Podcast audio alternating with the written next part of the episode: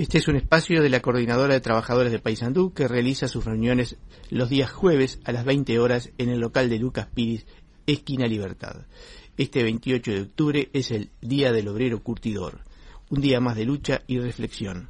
Por tal motivo, la Coordinadora de Trabajadores de Paysandú saluda en este especial día a todos los obreros curtidores que hoy día están llevando adelante una lucha por un salario decente, en particular a una base de trabajadores que ha llevado con dignidad cada lucha que se ha propuesto, más allá de los resultados, pero sabiendo que esta lucha también es nuestra lucha y la de toda la clase trabajadora. Es por tal motivo que reflexionamos y debemos distinguir que hoy en este capitalismo feroz, representado por los patrones y avalado por el actual gobierno del Frente Amplio y aquellos sectores sindicales que se prestan a la conciliación de clase en consejos de salarios que alargan la agonía de nuestra clase sin dar alternativas reales a este sistema de explotación del hombre por el hombre. Por tal motivo, la CTP en esta jornada de reflexión invita a los trabajadores a distinguir quiénes son realmente nuestros enemigos y sus lacayos y construir una unidad basada en la lucha hacia un mundo sin explotados ni explotadores. Unidad para luchar, luchar para vencer, con independencia política y de clase. Feliz y combativo día, compañero obrero curtidor, coordinadora de trabajadores de Paysandú.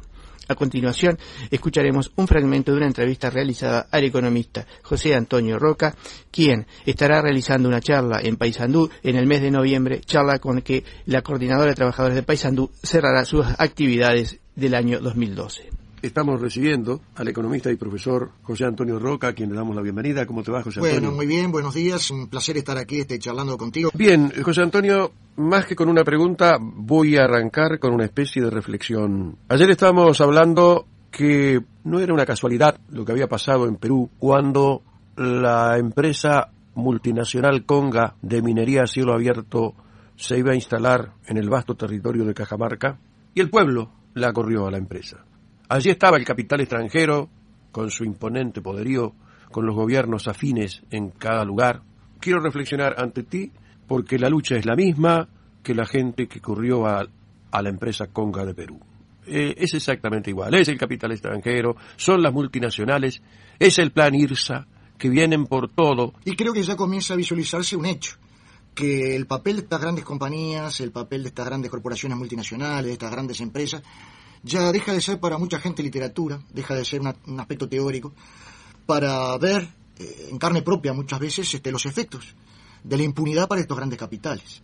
Es decir, el tema ya de la defensa de la naturaleza, que muchas veces se presenta o se trata de presentar, incluso por culpa de algunos ecologistas también, como la defensa de los cisnes de cuello negro, con todo respeto por los cisnes de cuello negro, no tengo nada contra ellos, pero el tema de la defensa de la naturaleza, en definitiva, es la defensa de la vida.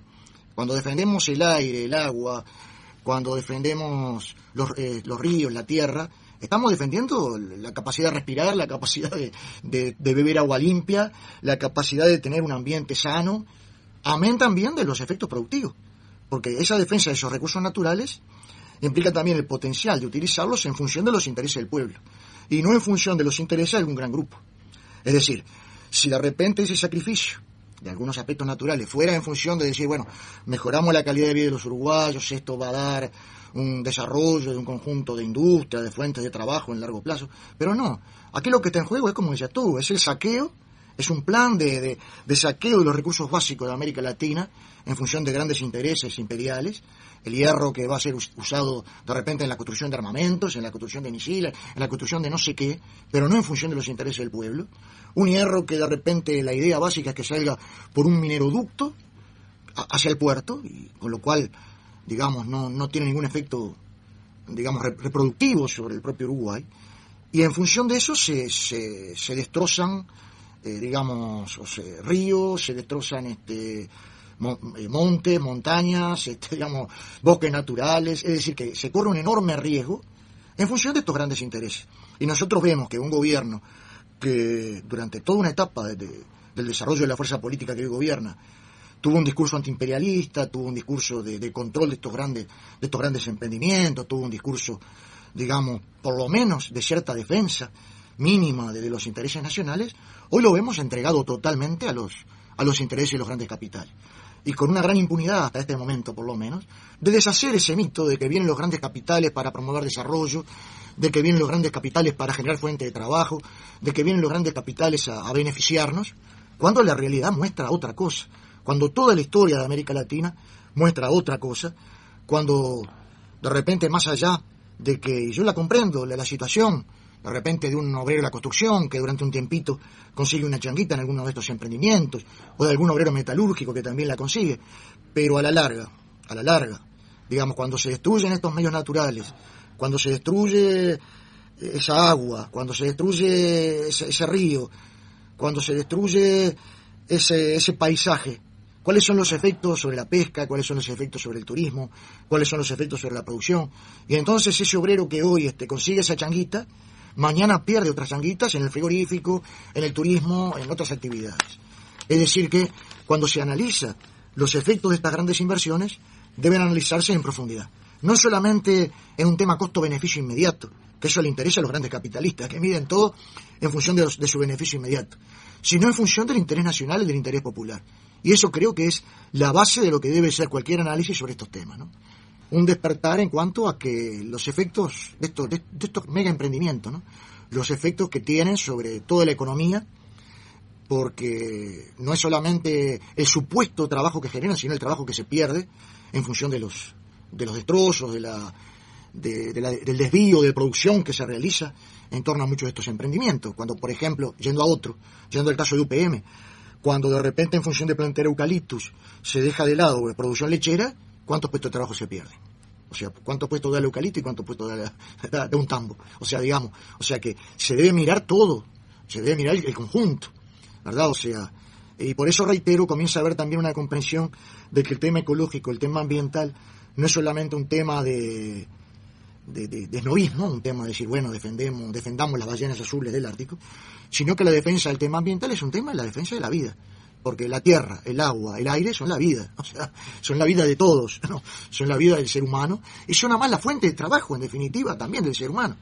Por lo tanto, entonces, eh, sacrificar, eh, digamos, en función de algunas changuitas inmediatas, el futuro del país, es un mal negocio también. Aparte de todo, es un pésimo negocio para, para el país y para la producción. José Antonio, eh, realmente uno no puede eludir aquellos hechos que, que asoman en, el horizonte como una preocupación que fatalmente tiene que pasar a ser colectiva. Están ocurriendo cosas en este país que yo no, no sé hasta, hasta cuándo se deben soportar si uno piensa que debe contribuir a mantener la estructura mínima del país. Lo que está, lo que ha pasado últimamente, eh, y esto es económico empresarial, empresarial económico, es de inversión. Lo que ha pasado con, con la empresa Cosmo, con el Aval, con el remate, con la, la comisión de los rematadores que no se pagó, con la empresa aérea que no tiene permiso para volar. Esta es una paradoja absolutamente insólita. Si no tiene permiso a volar, ¿qué aviones estaba moviendo pintado de negro los drones esos que tenía y decía Cosmo? ¿De dónde los sacó, inclusive la televisión, para mostrarlos volando? Incluso había cosas muy raras, porque nadie que va a comprar aviones nos manda primero, digamos, una misión técnica para ver el estado, por lo menos, de esos aviones. No, no, no estás comprando una... A, ojos cerrados comprando aviones. claro, yo qué sé. Esta historia me recordaba esas obras de teatro o de cine en la cual hay distintos personajes, pero siempre el mismo actor. Es decir, donde un actor hace varios personajes. Porque detrás de cada personaje aparecía siempre López Mena. Es una cosa bastante, es una historia bastante rara esta, ¿no? Porque siempre aparecen distintos personajes, pero cuando se rasca, detrás estaba este, la empresa BQB. Es una cosa bastante rara. Pero más allá de eso también hay otro tema que me preocupa enormemente. Porque todos hablan de, bueno, cómo vender los aviones para pagar la Scotia Bank. Que es un poco, sí, este, el acreedor de, parte de esta historia, la cual salió el gobierno como fiador del 100%, o sea, una historia también terrible. Además, está un pluma al cual el Banco República le renovó créditos. ANCAP le dio créditos y le renovó créditos y aceptó cheques diferidos, o sea, prácticamente todas las, un conjunto de instituciones del Estado están profundamente involucradas con toda esta terrible historia que ni el, ni el guionista más imaginativo pudo, puede imaginar una, historia de este tipo. Si hoy mañana hacen un culebrón de terror, ¿no? Porque sí, tiene que ser de terror. Tendría que ser de terror sobre, sobre, toda esta historia. Viernes 13. Puede, puede, ser este, puede tener capítulos de, de gran éxito, aunque claro, también por otro lado el costo que esto está teniendo y va a tener para el pueblo uruguayo, este, comienza a ser realmente terrible. Una irresponsabilidad absoluta, además pidiendo confianza de la gente, cuando esto es la consecuencia de la confianza que les tuvo la gente. Porque todo esto fue consecuencia también de la impunidad con que realizaron toda esta negociación, con un señor Campiani que ya tenía antecedentes bastante dudosos por ser este cauteloso en mis impresiones. O sea que estamos este, frente a toda una historia en la cual bueno, ni que hablar, como ya lo hemos reiterado varias veces, pero vale reiterarlo un poco más porque a veces hay gente que se disfraza bajo un perfil técnico con el cual aparecen como impolutos en ese perfil, ¿verdad? Que todo el plan de negocios de esta, de, esta pluna sociedad anónima se los hizo Simbe, sociedad anónima, el grupo Ferrer, el cual está, estuvo profundamente involucrado durante todo un periodo de su historia, el actual ministro de Economía. O sea que entonces este, todo esto es digamos, en todo esto está involucrado prácticamente diversos ministerios, diversos entes, y en todos, en todos los casos, por lo menos con una enorme irresponsabilidad. Y con un enorme costo para el Estado uruguayo, que es, decir, un enorme costo para los uruguayos. Este fue un espacio de la Coordinadora de Trabajadores de Paysandú, que realiza sus reuniones los días jueves a las 20 horas en el local de Lucas Pires, esquina de Libertad.